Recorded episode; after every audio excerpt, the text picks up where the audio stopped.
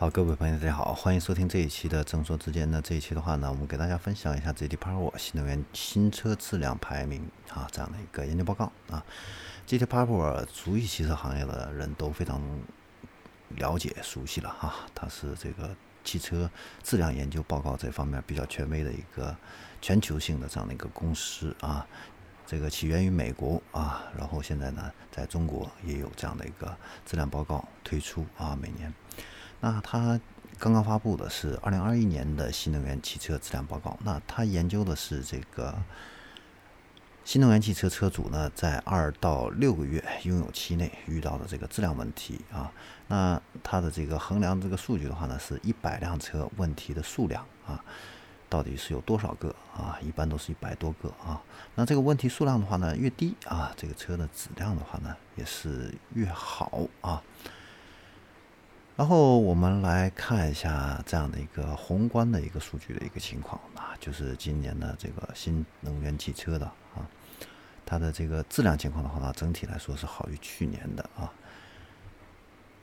那全新亮相的这个车型呢，占新能源车总销量的四成，而且呢，在智能化这个领域的话呢，有更优秀的一个表现啊。然后我们来看一下最。大家最关注的啊，就是这个各个细分市场排名前几名的这样的一个车型啊。首先，我们来看一下小型纯电动汽车排名第一的啊，大家可以想一下是谁啊？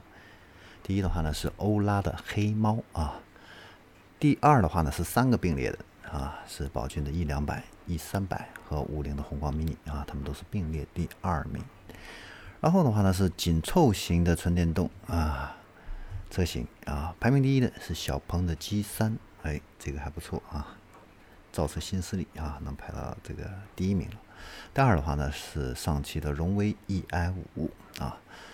那中型的纯电动车型质量最好的是谁呢？是比亚迪的汉 BEV 啊，那这款车确实是不错啊，卖的也非常好，口碑啊也非常好。第二的话呢是小鹏的 P 七。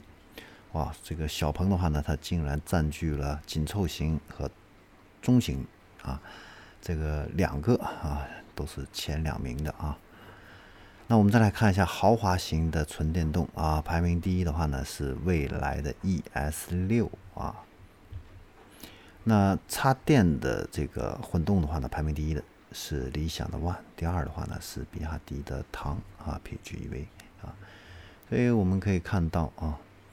这个传统车企里边的话呢，这个新能源车啊比较好的是比亚迪啊、长城的欧拉，还有这个宝骏啊这几款车型的话呢，质量会比较好。那造车新势力里边的话呢，是小鹏和理想啊，以及蔚来啊这三个主流的造车新势力啊，质量会相对来说好一些。那然后我们再来看一下其他的这样的一个宏观的一个数据的一个表现啊，就是新能源汽车呢，它的这个插电啊纯电动这个车型的话呢，它这个质量啊呃进步呢非常明显啊，从二零二零年的这个一百四十三个啊，就是每百辆车有四一百四十三个问题，减少到今年的一百二十九个啊，降低了很多。然后插电混合动力的话呢，从去年的这个一百二十一个啊。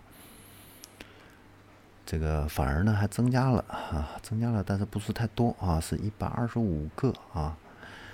然后纯电动的这个呃智能化这个质量问题的话呢，会比较少一些啊。那插电混合动力的话呢，就是基础质量这方面的问题会少一些啊。那两者的话呢，这个动力系统质量问题的话呢，都比较接近一些啊。以上的话呢，就是 GT Power 啊，整个新能源汽车目前的一个质量的研究的一个报告，主要的一个内容啊，就给大家分享到这儿。我们下期再见。